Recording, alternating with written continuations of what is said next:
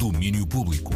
Com a Teresa Vieira, acredito que vamos falar de super-heróis e por isso temos uma também, super mulher, para falar do Festival de BD da Amadora. Bem, agora sinto-me lisonjeada, muito bem. Era essa a ideia, era essa a ideia. Exato. Mas pronto, estamos aqui para falar do Amadora BD, o Festival Internacional de Banda Desenhada, que começa já amanhã e depois de uma edição em formato online em 2020, este ano o festival apresenta-se num formato físico expandido. Catarina Valente, a diretora do Amadora BD, fala-nos dos espaços desta edição. Este ano decidimos descentralizar o evento entre três espaços da cidade da Amadora, neste caso a Galeria Municipal, a BDteca da cidade e o núcleo central que foi transferido para uma nova morada, o Ski Skate Amadora Park, que é um espaço com uma área considerável e que nos permite uma relação com o exterior muito interessante e que, obviamente, vamos aproveitar este ano com zonas de convívio, zonas de estar, uma zona de alimentação, que vai permitir também que as pessoas usufruam do recinto na sua plenitude. E a descentralização deste ano serve também para a reativação de espaços da cidade e Catarina Valente dá-nos alguns exemplos presentes na programação. Portanto, na BDTeca vamos ter uma exposição dedicada à novela gráfica Desvio, do Bernardo Carvalho e da Ana Pessoa, e na Galeria Municipal vamos ter duas exposições, uma de um filho da terra, de um autor que nasceu na cidade, o Jorge Miguel, eh, uma retrospectiva pelo seu trabalho, sobretudo no mercado franco-belga de banda desenhada, e depois então uma retrospectiva também do autor brasileiro, que aliás já é nosso residente, ele costuma estar sempre connosco todos os anos no festival. O Marcelo Quintanilha é já uma visita habitual, mas esta é a primeira vez que o Marcelo se apresenta numa exposição retrospectiva pelo seu percurso dentro da banda desenhada, com o destaque para de, algumas das edições que foram editadas pela Povo em Portugal. E falando em exposições, no núcleo central Ski Skate Amadora Park celebram-se 80 anos de uma figura muito importante da banda desenhada.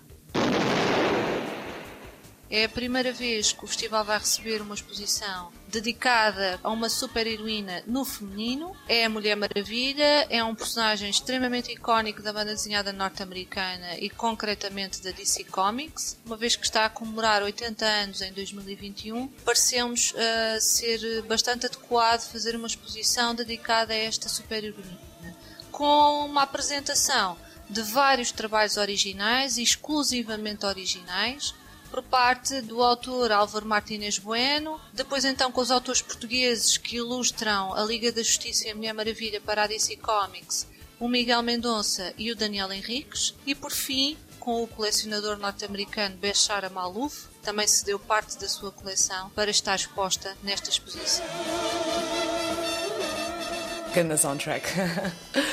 Mas o festival conta com, é? O festival conta também com várias exposições, como por exemplo desde um foco em Lucky Luke à história da manga, mas tem também mais atividades. E Catarina Valente fala-nos dos workshops deste ano. Ao fim de semana vamos ter uma oferta bastante vasta de workshops e oficinas que vão permitir a participação de toda a família, de todas as gerações. Vamos ter uh, muitas dessas oficinas vocacionadas, obviamente, para o público infantil-juvenil, com a criação, nomeadamente, de personagens em 3D em papier-mâché e com recurso a várias técnicas tridimensionais.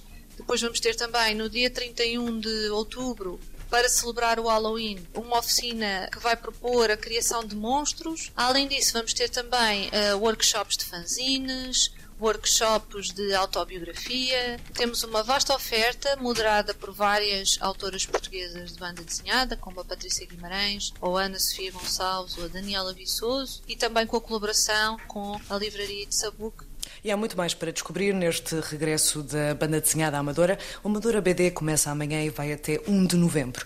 Para conhecerem todas as propostas da programação deste ano, basta aceder ao site amadorabd.com e virarem a página, não é? Se tem, se tem Lucky Luke, é interessa-me de sobremaneira. É assim uma personagem, ele e o Corto Maltese, assim as duas personagens favoritas um, da um, banda, da minha banda desenhada. Isto numa altura em que temos também aí a exposição da RG com o apoio da Antena 3 para vermos bem para lá de Tintim, vamos dizer assim. Beijinho. Só boas propostas. É verdade, é verdade, é verdade. Beijinho, Teresa, uh, e até amanhã. Até amanhã. Domínio Público.